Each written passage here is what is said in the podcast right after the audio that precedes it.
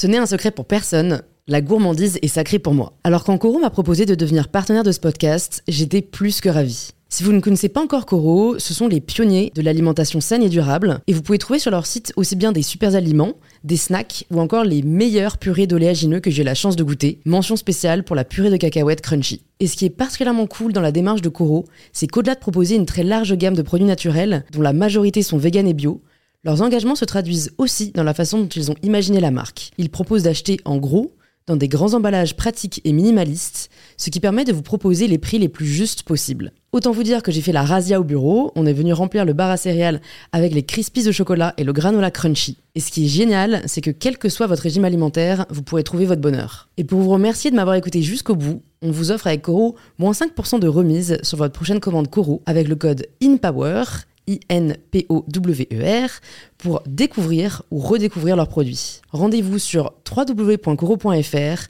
et surtout, régalez-vous.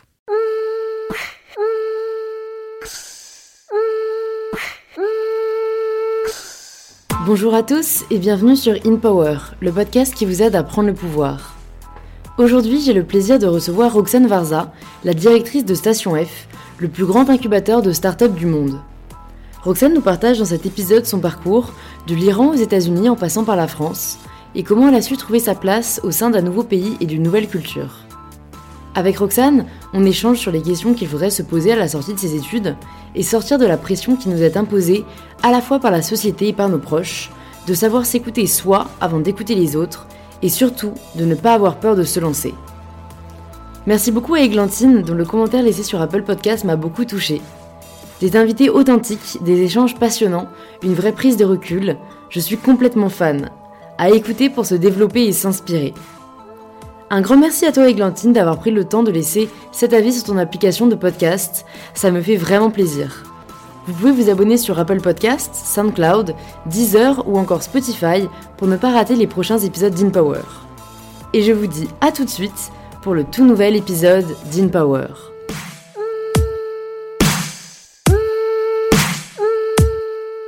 Bonjour Roxane Bonjour et bienvenue sur InPower, je suis ravie de te recevoir aujourd'hui à Station F. C'est gentil. Pour débuter cet épisode, je voulais commencer par euh, te présenter aux personnes qui nous écoutent. Et j'ai donc regardé un peu comment te présenter dans les, dans les médias, euh, dans les journaux. Et il y a une expression qui a retenu mon attention, c'est éleveuse de start-up. Alors, Et je me suis dit, est-ce que ce terme te parle? Et est-ce que c'est comme ça que toi tu t'introduirais? Euh, c'est marrant parce qu'on m'a appelé plein de choses. euh, je pense que j'ai eu, euh, je sais pas, papesse et euh, je sais pas, rien que des startups et éleveuse de startups. Euh, non, en fait, moi, je, je sais pas si je vais utiliser le même terme. Euh, avant, je disais toujours que j'étais une startup lover, euh, juste quelqu'un qui est passionné par les startups. Euh, et je trouvais aussi que ça expliquait pas juste le travail que j'avais à l'époque, parce qu'à l'époque j'étais chez Microsoft, mais aussi tous les projets que je faisais en parallèle. Toujours euh, vraiment bien appliqué euh, dans, le- dans quelque chose en lien avec des startups et l'innovation. Donc voilà, je pense que je utilisais le même terme aujourd'hui. Toujours une start-up pas, pas une non, non, non. J'ai une image de poule quand on parle Moi de ça. vais mettre le mouton, le berger, tu Ouais. vois. Claire. Et quand t'étais enfant, tu rêvais à quel métier?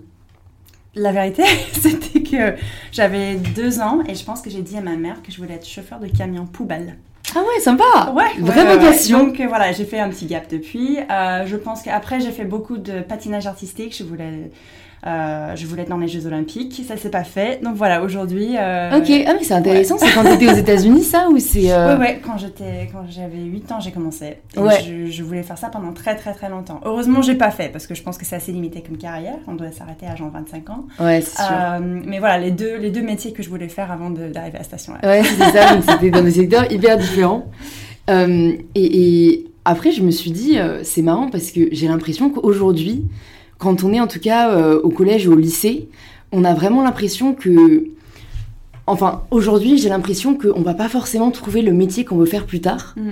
euh, et que ça va stresser beaucoup euh, les étudiants de cet âge-là parce que, enfin, toi, en fait, ton métier, il n'existait même pas vraiment encore, je pense, à l'époque quand tu vois, t'étais étudiante, euh, en tout cas au collège ou au lycée. Et, et qu'est-ce que tu aimerais dire peut-être aux personnes qui nous écoutent et qui sont perdues justement dans ce qu'ils veulent faire et qui stressent par rapport à ça?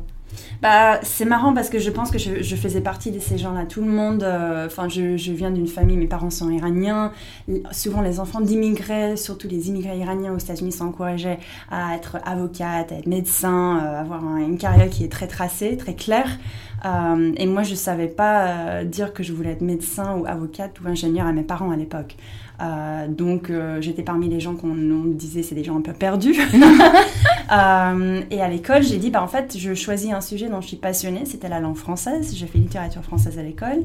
Euh, mes parents pensaient que j'étais complètement folle euh, et que j'allais, j'allais pas avoir de carrière. Et petit à petit, je commençais juste à dire je vais devenir journaliste. Et je disais ça plus pour les rassurer parce que je savais pas trop ce qu'on pouvait faire avec le français non plus. Ouais. Euh, je dis pas oui, je vais habiter en France, je vais être journaliste, je sais pas sur quoi je vais écrire. Mais en fait, finalement, ça s'est un peu concrétisé comme ça. Concrétisé, exactement. Donc je suis arrivée ici, j'ai travaillé pour TechCrunch, en parlais des études, c'était un hasard total. mais je pense que parfois, si on suit juste euh, le sujet dont on est passionné, ça marche. Ouais. Et à quel moment tu as commencé à développer cet intérêt pour la tech, euh, vu que tu as commencé un blog en parallèle de tes études euh, sur le sujet? À quel moment t'es passé? Parce que on peut se dire que c'est assez opposé de la littérature française, en fait. Oui, oui, non. en fait, j'ai découvert la tech via la passion que j'avais pour la France. Premier boulot que j'avais en sortant de l'école, c'était chez ce qui est aujourd'hui Business France. Euh, et mon boulot, c'était d'accompagner des startups de la Silicon Valley qui voulaient s'implanter en France. Donc j'ai commencé le boulot parce que j'adorais la France, je voulais vendre la France. Et finalement, je suis tombée sur des startups et j'ai découvert des gens passionnants, euh, euh, brillants, super optimistes. Et j'ai trouvé ça vraiment incroyable. Donc c'est à partir de ce moment-là que j'ai découvert la tech et j'ai trouvé les deux mondes un peu passionnants. Quoi. Mais c'est intéressant, en fait, je pense que tu illustres totalement le fait que, ce que je conseillerais aussi aux personnes qui sont, comme tu dirais, perdues et qui savent pas ce qu'ils veulent faire, en fait, il faut juste faire quelque chose, faire quelque chose qu'on aime. Et forcément, moi, quand, quand je reçois les, gens sur le podcast ou quand je parle à des personnes qui aiment aujourd'hui ce qu'ils font, c'est en se posant pas trop de questions, en faisant ce qu'ils aimaient, que du coup, ils ont eu euh, telle opportunité ou que du coup, ils ont découvert telle chose et que petit à petit, les choses se font et qu'à mon avis, il faut un peu faire confiance aussi euh, au cours du destin et provoquer sa chance, entre guillemets, mais sans forcément chercher dès le départ euh, une end, enfin tu vois, une fin en soi. Parce que toi tu la cherchais pas du tout en fait et ça s'est présenté à toi. Euh, ouais. T'as commencé à parler sur ce que euh, t'aimais en ligne et. Oui et en fait j'étais même euh, découragée par mon, par mon père de faire le blog. Quand j'ai dit je vais faire un petit blog sur les startups en France, il m'a dit mais personne va le lire en fait. Il y a plein d'experts, toi t'es pas experte. qui va lire ton blog? En plus tu vas l'appeler Tech Baguette, c'est un nom complètement bête. et en fait il, il m'a vraiment découragée et j'ai dit bah écoute moi je vais tenter. J'ai lancé le petit blog. Je sais pas un lancement dont on parle aujourd'hui, euh, qui, voilà, des gens écrits sur tous les toits où ils contactent les presses et tout ça, mais j'avais juste euh, envoyé à quelques amis et quelques personnes dans mon entourage, je lance un petit blog, n'hésitez pas à faire des commentaires, voilà.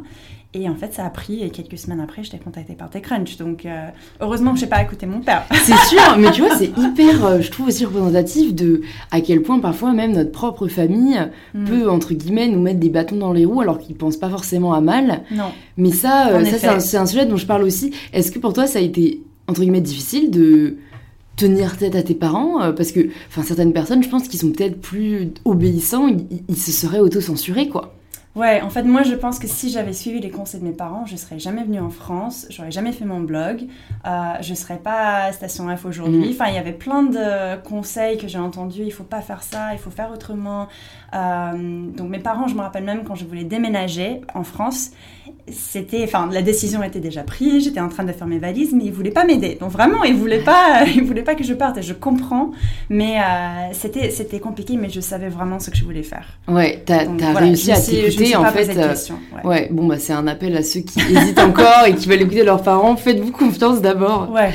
Et ce que je trouve assez amusant, c'est que toi, tu as réalisé ce qu'on pourrait appeler en France de grandes études, euh, donc en passant entre autres par la LSI et Sciences Po, alors que Xavier Niel, avec qui tu as fondé Station F, euh, il a fait un an de prépa et ensuite il a dit bye bye au système scolaire. Et je trouve que c'est bien la preuve qu'il n'y a pas qu'un seul modèle de réussite. Et je voulais avoir bah, ton avis là-dessus et quelle était ta réflexion autour de ce sujet. Bah, autour des études, si on veut la vérité, oui, je peux, je peux dire que j'ai des diplômes de, de ces écoles-là. Après, j'étais pas non plus très présente. Pour moi, c'était plus une opportunité de venir en France. Euh, je voulais le diplôme parce que je sais que ça compte, mais j'ai surtout euh, profité pour faire des choses en parallèle. J'ai fait TechCrunch en parallèle. À l'époque, on a fondé euh, Girls in Tech, qui est aujourd'hui Starter, l'association qui soutient les femmes. j'ai monté une conférence sur l'échec entrepreneurial FadeCon. J'ai fait tout en parallèle de mes études parce que je me disais, en fait, c'est le meilleur moment pour faire plein de choses parce que j'ai pas besoin de penser à un salaire, j'ai pas, j'ai pas de famille, j'ai pas de je sais pas quoi.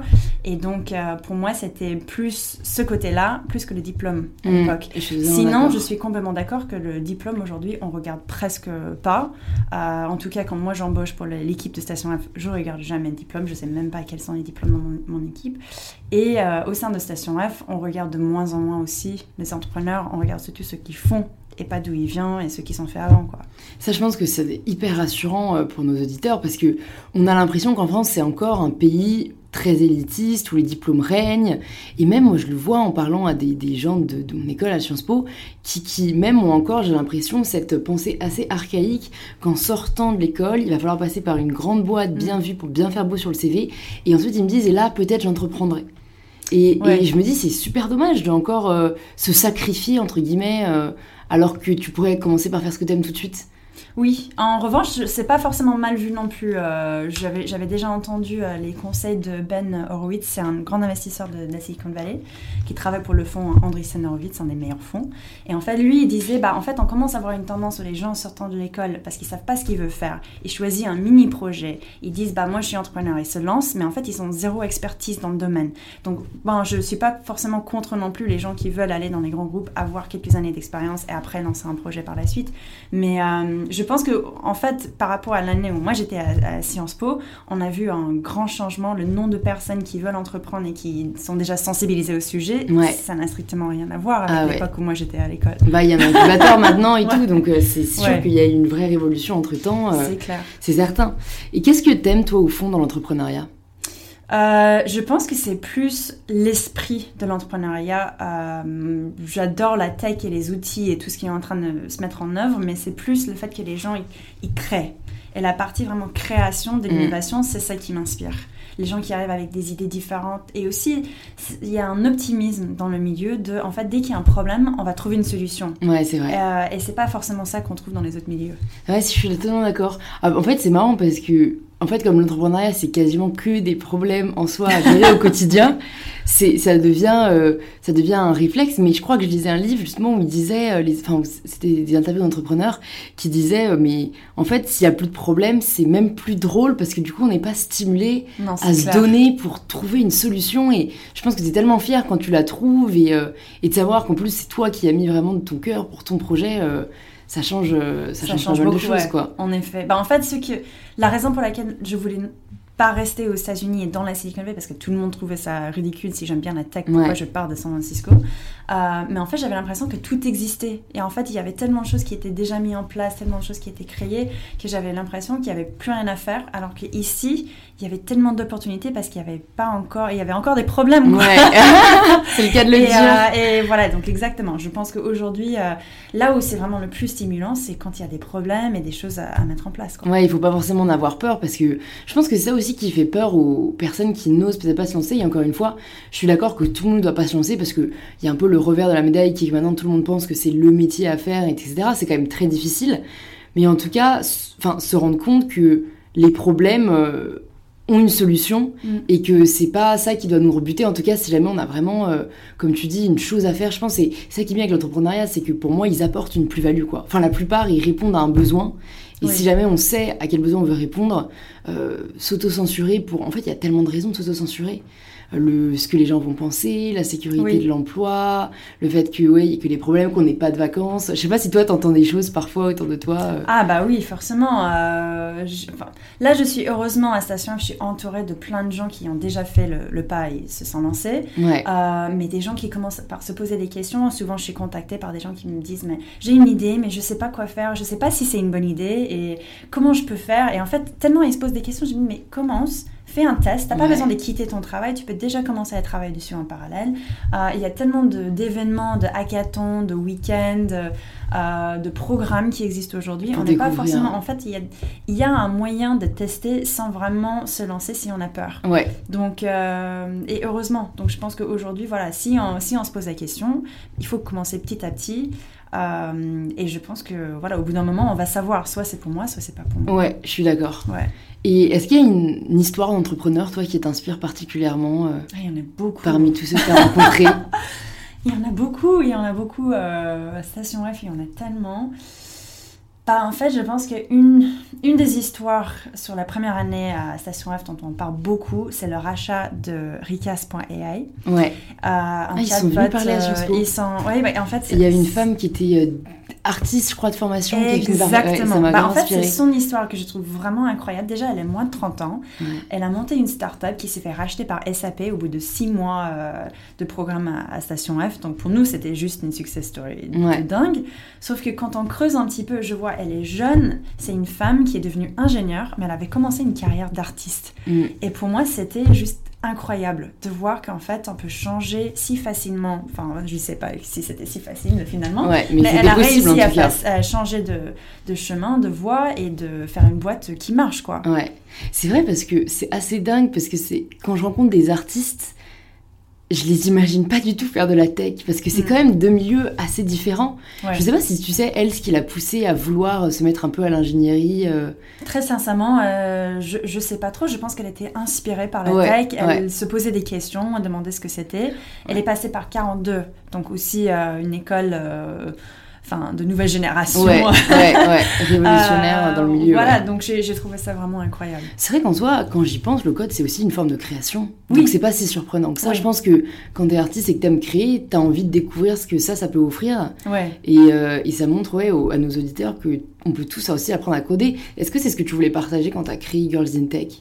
Oui, et ça, ça, ça faisait partie des messages qu'on a essayé de relayer, euh, euh, pas juste via Girls in Tech, mais aussi quand j'étais chez Microsoft, on faisait un événement pour les lycéennes, Ouais. les collégiennes qui venaient pour découvrir des, des métiers de la tech, et tout le monde disait, bah en fait non, jamais de la vie, je veux devenir euh, développeur, je sais pas quoi, euh, parce que je vais passer ma journée devant un écran, c'est pas du Mm. créatif, je rencontre pas des gens, et en fait c'est pas du tout ça la réalité des choses. Donc on a mis en place des cours d'initiation au code, juste pour montrer, en fait, t'as pas besoin de devenir développeur, mais juste pour apprendre des bases, qu'est-ce que c'est, comment ça marche. Et en fait, il y a plein de femmes qui ont découvert, bah oui, c'est tellement créatif, on peut faire plein de choses avec. Ouais. Donc, euh, je pense, oui, aujourd'hui, c'est pas, c'est pas forcément l'image qu'on a, et c'est peut-être ça qui bloque un petit peu les gens. Ouais, je Ouais. pense. Mais je pense qu'il faudrait. Je crois d'ailleurs que ça commence à être mis en place des cours de code au collège. Oui, je pense qu'aujourd'hui, c'est en train d'être mis en place. Ouais, et- parce que parce que c'est un outil euh, indispensable. Après, moi, si je me souviens de mes cours de techno au collège, c'était quand même pas. je sais pas si j'en ai retiré grand chose. Mais tu vois, apprendre du HTML, même à faire un WordPress. euh, Ah oui, Après, on peut apprendre soi-même. hein. Enfin, moi, j'ai appris en ligne, encore une fois, avec ces réflexes un peu d'ingénieur maintenant, de comment faire. Euh, Ouais. sur Google, on est assez bien euh, aiguillé. Est-ce que toi, t'as appris toute seule à coder ou est-ce que t'as J'ai fait aussi des initiations. Je peux pas faire, je peux pas dire que je, je pourrais devenir développeuse Ouais. là, Ouais. Mais, euh, mais en effet, j'ai fait plein de différentes formations. Il y avait aussi un programme que j'ai bien aimé qui venait de Londres, euh, qui s'appelait euh, Decoded. Et en fait, c'était vraiment une journée, mais on apprend vraiment des bases de tout. Ouais. Et j'ai trouvé ça super pratique. C'est très ludique parce que ça prend qu'une journée. On rentre pas forcément dans les détails, mais on apprend un peu les bases et les réflexes et comment trouver les solutions et des, des éléments qu'on cherche, quoi. Euh, donc ça, c'était une formation que vraiment j'ai bien appréciée et que je conseille aux gens qui se posent juste c'est quoi les c'est quoi les premiers éléments? Et Ouais. aussi, je pense l'outil de Code Academy en ligne. euh, j'avais j'avais testé aussi un petit peu et j'ai trouvé ça génial parce qu'il y a à la fois la partie gratuite et si on a vraiment envie d'aller plus loin, il y a la partie payante et c'est adapté à tout, quoi. Ouais, et ça montre qu'on peut. Parce que c'est facile de se dire, c'est pas fait pour moi, j'ai pas suivi la formation, mais aujourd'hui, si on veut, Ouais. on peut, quoi. Ouais. Si on cherche, euh, on y arrivera, et c'est à la portée de tous, comme tu dis, gratuit ou payant, euh, c'est- possible. J'ai lu euh, que tu avais été touché par plusieurs philosophes français, notamment. euh, bon? Ouais, ouais, j'ai lu ça, notamment Voltaire, Rousseau ou Rabelais. Oui. Et comme j'aime beaucoup moi aussi la, la philosophie, je voulais savoir peut-être quel auteur t'avait le plus touché ou fait réfléchir et ce que t'en avais retiré. Oh là là, parce que ça remonte un peu. Euh, Parce qu'en fait, j'ai commencé quand j'étais au lycée et à l'université. Je pense vraiment, en fait, c'était pas que ça m'avait touché. En fait, il y avait beaucoup de d'auteurs qui m'ont surpris. Je pense que c'est plus Salomon. En fait, on entend tellement parler de ces noms et euh, beaucoup de gens les apprécient. Et après, quand on creuse, c'est pas exactement ce qu'on imaginait. Et je pense que les œuvres de Rousseau m'ont le plus euh, choqué. Ouais, Euh, surtout parce que j'avais lu, euh, je pense que c'était le dernier qu'il avait publié avant sa mort, c'était les, c'était quoi le promenade de, euh, non les rêves, rêveries de promeneurs solitaires, un truc ouais, comme ça. Ouais, Et il est tellement dans la dépression et il se déteste et enfin pour un grand euh, philosophe écrivain comme lui, on n'aurait jamais imaginé ça quoi. Et je pense c'était voilà, c'était plus des œuvres comme ça qui m'ont frappé rablé dans le, tout ce qui était genre dégueulasse, extrême. en fait, c'était pas pour les ouais. Non, c'était non, c'était plus euh, c'était juste pas ce qu'on imaginait, tu vois. Ça m'a cassé un peu les clichés que j'avais peut-être sur les, écrivains. Ouais, bah en fait, moi je me souviens, j'ai mis beaucoup enfin, j'ai mis beaucoup certaines idées de Rousseau aussi, puis après j'ai appris qu'il avait abandonné tous ses enfants. Ah ouais. Et je me suis dit, ah ouais, quand même.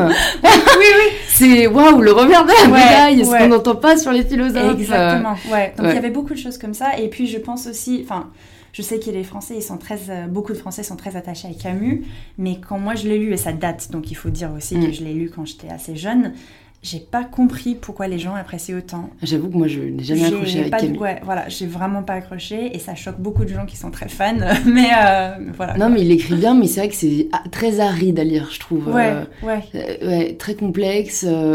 Et juste l'histoire me parlait pas quoi. J'ai pas, je suis pas rentrée dans les personnages, je pouvais pas partager ses sentiments. Enfin, c'était. Je suis d'accord, ouais. Mais rien que la première phrase, aujourd'hui ma mère est morte, ou peut-être hier, je ne sais pas. Ouais. Bon, ça pose les bases. voilà, c'est intriguant, mais ça m'a surpris. Tout, m'a surpris. et si jamais, du coup, tu avais un ouvrage peut-être à nous conseiller, de philosophie ou non, euh, ce serait lequel? Ouh là là. Peut-être celui que tu offres le plus autour de toi, ou le dernier pour lequel tu as eu un coup de cœur? Bah. Je pense que, en fait, parce qu'aujourd'hui, je passe peut-être plus de temps malheureusement à lire les actus et les choses qui sont plus orientées business. Euh, le dernier bouquin qui m'a vraiment frappé, euh, beaucoup de personnes m'ont dit si j'ai un côté euh, glauque. les gens m'ont dit bah, si t'aimes bien tout ce qui est glauque et tout ça, il faut lire le, livre de. C'est un écrivain américain très connu, Truman Capote. Je pense qu'on dit en anglais, mais en français ça fait capote. et en fait, il avait écrit, c'est quoi le titre en français C'était De sang-froid. Ok. Et vraiment, il raconte, euh, c'est l'histoire d'un crime, un vrai crime qui s'est passé aux États-Unis. Euh, et il interviewe les gens euh, qui l'ont fait. Il devient très proche d'un des personnages. Et c'est une vraie histoire, en ah, fait. C'est basé, c'est basé, une histoire basé sur une vraie histoire. Et c'est incroyable. Vraiment. Et en fait, c'est marrant puisqu'ils ont fait un film sur sa vie et sa proximité à cette personne. et c'est une relation qui est vraiment très étrange. Euh, mais je trouve que le film, c'est pas du tout la même chose que le livre. Donc le livre, en fait, on rentre vraiment dans mm. tout. On a plein de détails, parfois trop de détails, mais euh, j'ai trouvé ça vraiment incroyable. Et la personne n'était pas en prison? Si, si, ah, justement. Ah, justement. Et à la fin, il y a des histoires de peine de mort. Enfin, je vais pas tout raconter là, mais voilà, c'est, c'est ça. Et finalement aussi, il raconte euh, pourquoi il fait le crime, dans quel contexte et tout ça. Et enfin, sans raconter des détails, c'est aussi assez assez étrange. Ouais, j'imagine. c'est une histoire intrigante. Est-ce que quand tu as été nommée directrice de Station F, euh, tu as eu un moment où tu as douté de tes capacités à y arriver ou sur les responsabilités euh, qui t'étaient attribuées? Parce que je trouve que la société nous pousse tellement à trouver ça incroyable qu'une femme ait des hautes responsabilités, euh, qu'on peut même inconsciemment finir par, tu vois, douter de soi-même. très sincèrement, je pense pas. les discussions que j'ai eues avec Xavier, j'ai pas, j'ai jamais eu de d'entretien formel, j'ai jamais envoyé de CV, donc je pense qu'avant que je signe mon contrat, je me demandais si c'était pas une blague. Euh, et après, en fait, quand il m'a proposé le job, je me suis jamais dit que je pourrais pas le faire. En fait, je me disais, euh, en fait, je vais faire ce que je suis capable de faire et pour tout le reste, je vais m'entourer des gens qui savent faire. Enfin, je, voyais bien qu'il y avait un élément de bâtiment que je maîtrisais, mais vraiment pas. Euh, on était plein dans les travaux quand j'ai commencé, je comprenais rien. On faisait plein de réunions avec des architectes et euh, les personnes qui travaillent sur le chantier. Je comprenais même pas la moitié de ce qu'ils me racontaient, mais je me disais, j'ai pas été embauchée pour ça. Donc je sais qu'il attend pas ça de moi, Xavier, et de toute façon, euh, on, a, on a des gens autour de nous qui peuvent nous aider. Donc je me suis pas posé plus de questions que ça.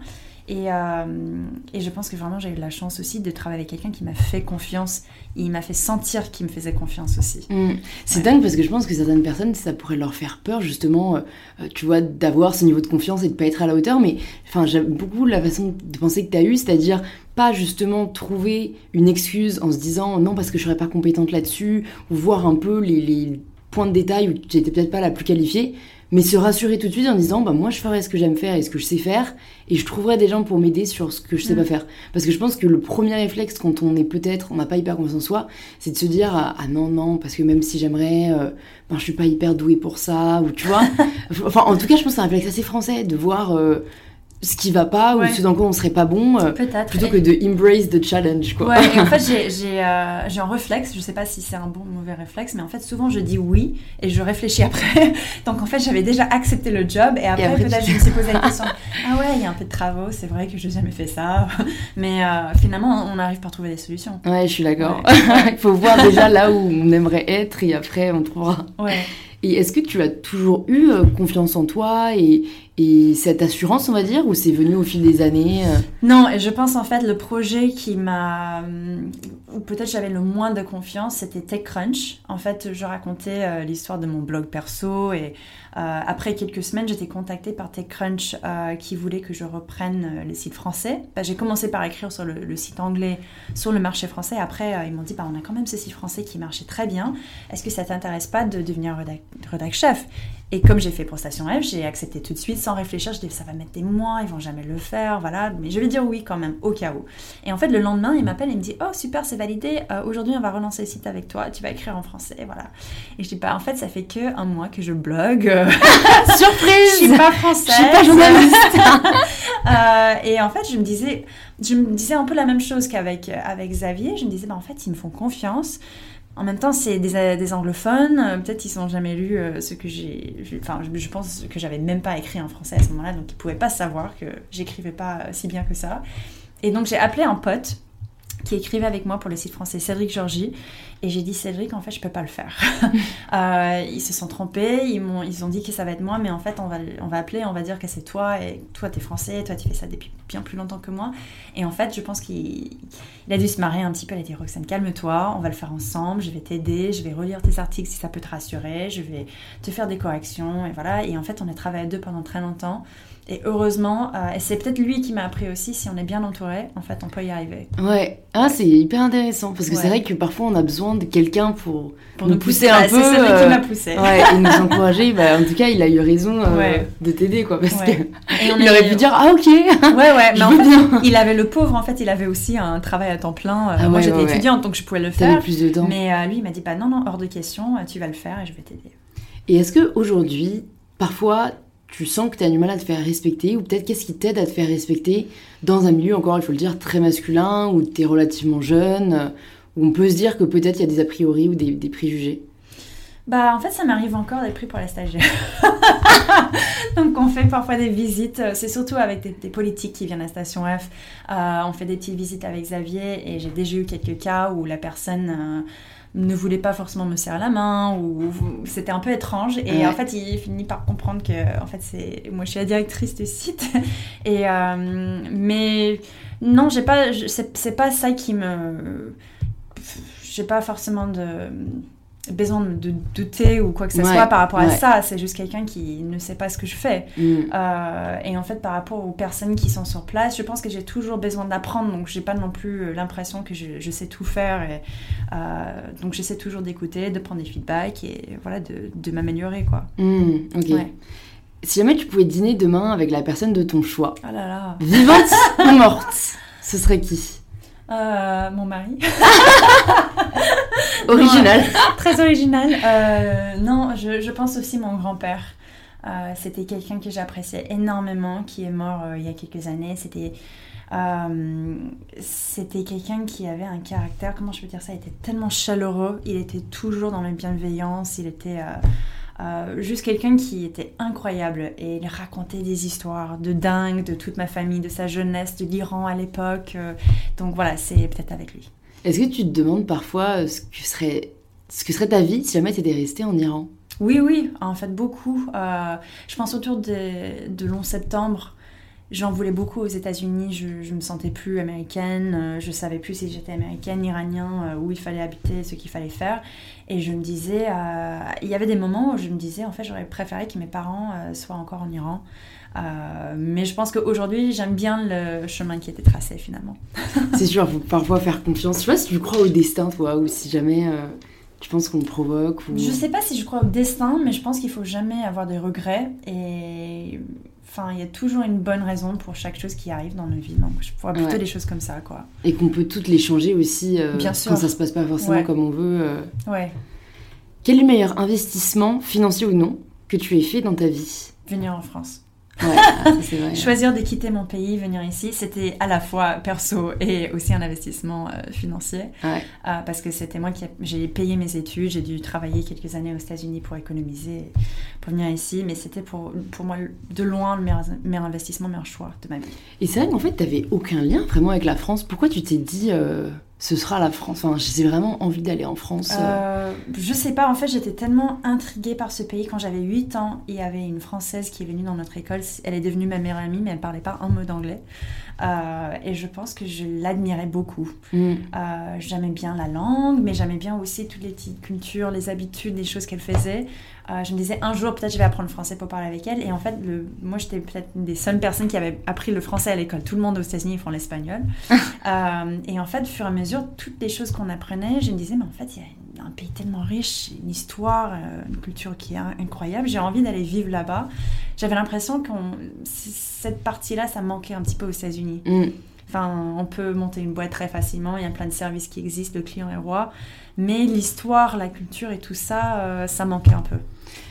bah, c'est ce que j'ai ressenti aussi moi en allant aux États-Unis, mais je serais curieuse de savoir du coup si quand t'es arrivé, c'était ce à quoi tu t'attendais Peut-être qu'est-ce qui t'a euh, plu Qu'est-ce qui t'a déçu? Est-ce que parfois, est-ce que tu as eu un peu de mal à t'intégrer même? Oui, oui, oui. Euh, en fait, j'ai fait une première année à Bordeaux euh, en échange. Je parlais vraiment pas très bien français quand je suis arrivée. je me rappelle que beaucoup de Français ne voulaient pas me parler en français. Je comprends, je comprenais parce qu'on peut pas me comprendre un seul mot qui sort de ma bouche, mais c'était très difficile pour moi parce que j'avais l'impression j'étais euh, j'étais vraiment traitée comme une étrangère. Et aux États-Unis, j'avais j'avais jamais connu ça, pas parce que j'étais pas étrangère, j'étais américaine, mais aussi j'avais l'impression qu'on traitait les étrangers différemment. Tout le monde est un peu étranger aux États-Unis. C'est vrai, il y a un melting pot. Et, hein. ouais, donc voilà, j'ai dû mettre un peu de temps pour me sentir euh, chez moi en France. Mais je pense aussi, j'aurais pas pu travailler dans n'importe quel milieu je pense que euh, le milieu euh, tech, euh, startup, c'est un milieu qui est très ouvert d'esprit, qui est très international. Je peux mélanger un peu anglais-français, personne ne veut. Faire un peu de anglais par-ci par-là, on m'en voudra pas. donc voilà, je pense que j'ai trouvé un peu mon. Ouais, t'as trouvé un juste milieu parce que, en fait, c'est un vrai sujet, je pense, même pour les personnes qui décident d'aller travailler à l'étranger moi, je trouve qu'il y a beaucoup d'idéalisation euh, quand on veut être dans un pays mm. et qu'on n'est pas toujours prêt à la réalité sur place. Parce qu'il y a peu de pays en soi où ça va être hyper facile, sauf si vraiment on avait des relations euh, avec le pays, tu vois, déjà d'origine et tout. Mais souvent, je trouve qu'il y a euh, une, prise de conscience qui parfois peut vachement nous, nous faire douter ou, tu vois, rendre les choses vraiment difficiles. Donc après, c'est vrai que c'est toujours bien, je pense, de parler la langue. Peut-être, tu connaissais des gens même quand t'es arrivé ou pas? Je connaissais mon coloc. j'avais voilà. J'avais rencontré quand il était à Los Angeles. Il m'a dit bah en fait j'ai un appart à Bordeaux si tu veux venir ah ouais. avec bon, c'est déjà parce que tu vois pour découvrir un peu, pour découvrir un peu la ville, comprendre le système, tu vois. c'est pas hyper instinctif, quoi. Et puis je pense aussi, on crée des liens sociaux euh, d'une façon complètement différente. Aux États-Unis, on parle avec tout le monde, c'est très facile. Ici, euh, non. Faut faire ses preuves. et finalement, je préfère le modèle français, mais je pense euh, j'ai mis du temps pour comprendre pourquoi on ne dit pas bonjour et on devient ami entre guillemets très facilement. mais je préfère parce que j'ai l'impression ici c'est beaucoup plus sincère. Ouais, je trouve aussi vraiment totalement. Si ça veut plus dire quelque chose, quoi. Ouais. Quel conseil penses-tu que les gens devraient ignorer? Conseil que les gens devraient ignorer euh, Peut-être plein de conseils finalement, parce que moi j'ai ignoré plein de conseils.